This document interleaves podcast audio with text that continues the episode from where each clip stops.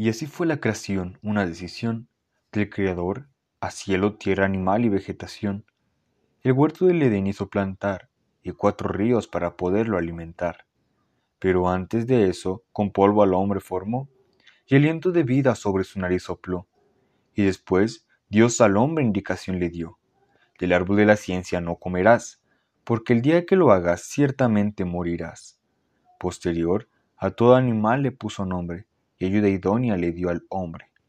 Ahora hueso de mis huesos, dijo Adán más tarde, y Dios nos enseñó a amarla y respetarla, con ella ser una sola carne.